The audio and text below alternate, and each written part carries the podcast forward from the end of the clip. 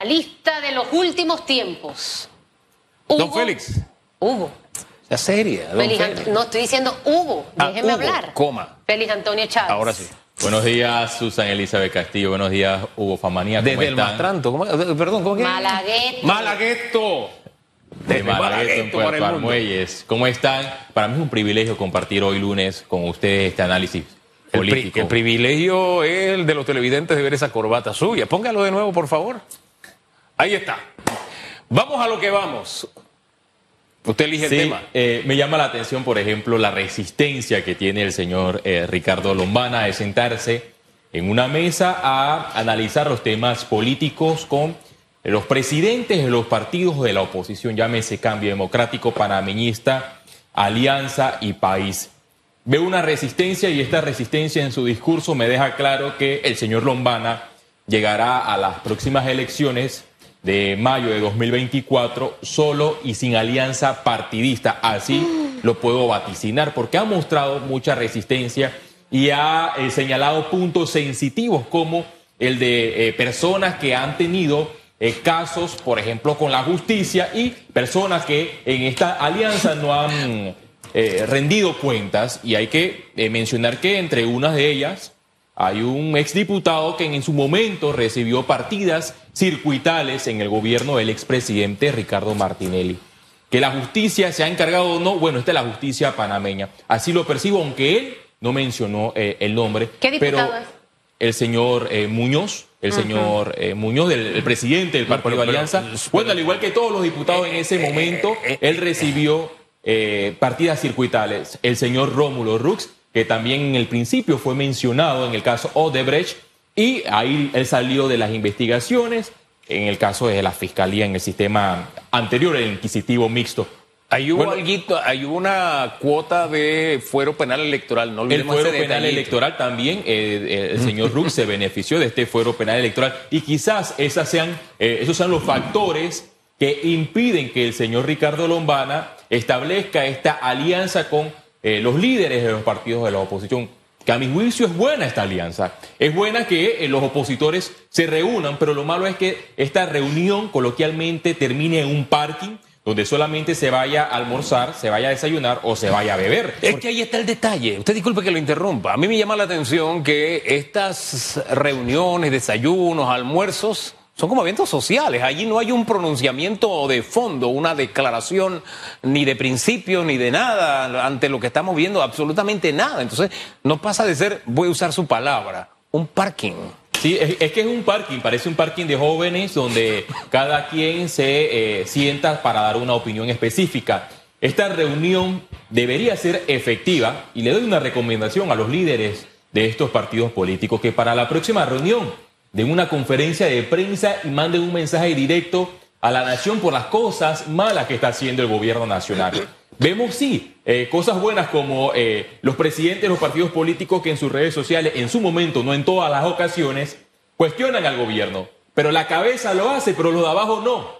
Vemos, por ejemplo, al presidente del Partido Panameñista que cuestiona al gobierno nacional, pero los diputados en, en la Asamblea Nacional le dan el espaldarazo al partido oficialista eh, PRD. Lo mismo sucede con Cambio Democrático. Bueno, ahí hay una ruptura entre diputados que batean para el partido realizando eh, metas y otros que están en la línea del partido Cambio Democrático. Entonces, eh, este punto no lo podemos cuestionar en los otros partidos, por ejemplo, como en la Alianza, porque es obvio, no tienen ninguna representación en el órgano legislativo y el Partido País, que es uno en formación. Pero Hugo, eh, eh, estas reuniones se deben transformar en cuestionamientos y más que cuestionamientos también en presentación eh, de denuncias. Me llama la atención, por ejemplo, nada más un caso específico del Partido País. Ahí vimos al señor Toto Álvarez cuando el Tribunal Electoral se metió en terreno ajeno con el principio de especialidad del expresidente Ricardo Martinelli. Ahí ese partido, en formación, reaccionó y presentó la denuncia respectiva ante el Ministerio Público para que en su momento sea remitida a la Corte Suprema de Justicia. Pero hemos visto eh, escenarios como estos, eh, por ejemplo, en el Partido Panameñista, en el Partido Cambio Democrático, en otros colectivos eh, de la oposición, hasta el momento no. Y es ahí donde debemos pasar de las palabras a la acción Susan Iguú.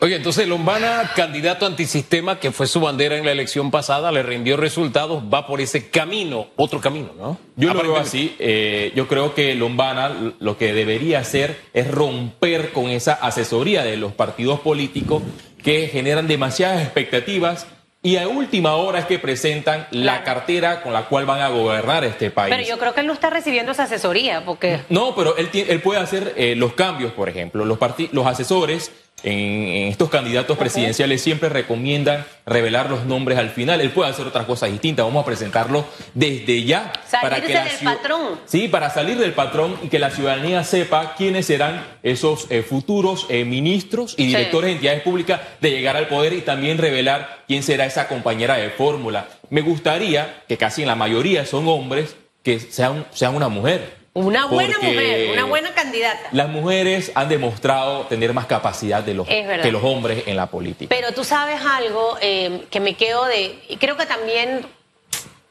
decir, lo hemos invitado y no ha venido. O sea, uno se queda, ¿quién será el que nos está diciendo la verdad? ¿No? Sí. Eh, uno con eso.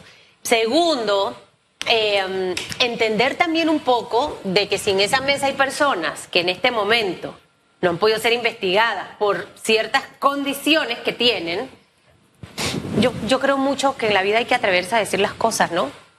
Eh, porque es la única manera de tú despertar. Cuando una mujer deja a un hombre maltratador, ella lo sabe, pero a veces necesita escucharlo. Que se lo repitan muchas veces para poder dejar eso. Y viceversa, el hombre maltratado, como dice Hugo, ¿no? Que también los hay. Entonces, pongo esta analogía de la vida porque a veces necesitamos que nos digan, eres buen periodista, Félix. Te mereces esto y esto y esto, aunque tú lo sepas. O estoy equivocada. Sí, pero mira, en, en el mundo político y en la ciencia política panameña hemos inventado una frase. Y es que eh, hay personas guabinosas, y así se conoce periodísticamente, porque no mencionan eh, directamente el, el nombre a quien está señalando. Pero cuando tú tienes el conocimiento y sabes lo que estás diciendo, tú libremente puedes mencionar el nombre y los cuestionamientos. Los partidos políticos de oposición deben hacerlo, no deben estar solamente arrinconados emitiendo comunicados escuetos, tweets en redes sociales y no llevar esto con presentación de denuncias y que la ciudadanía sepa que de verdad son eh, partidos políticos. Actualmente, el partido de oposición, mire que esto va a sonar... eh, va, va- va a sonar bien escandaloso, es el PRD. Vemos que el mismo PRD le hace oposición al PRD. El mismo partido oficialista es más opositor que los partidos que dicen ser opositor. Porque vimos diputados en, en- en la Asamblea Nacional que cuando se le paran de frente al gobierno nacional y le dicen no va a pasar este proyecto, no pasa.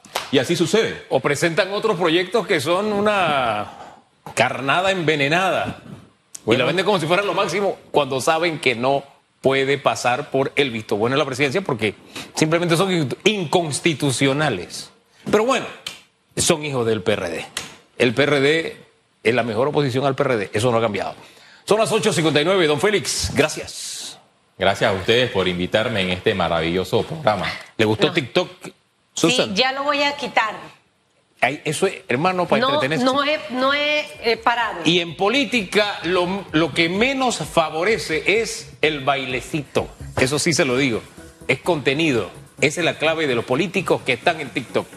Se lo dijo hasta allí. Sí, siento como que no, que eso es como más partista, no sé, no, no Entonces, hay sé. de todo, hay de todo. Hay de- en el, área que usted quiera. baile, Ah, el lo- baile, el Bueno, hay baile, gente que. El baile.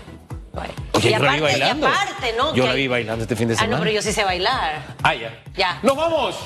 Ya, touché. Félix, gracias. A ustedes, gracias por la sintonía. Mañana, primero Dios, juntos otra vez. Bendiciones. No puedo completarlo.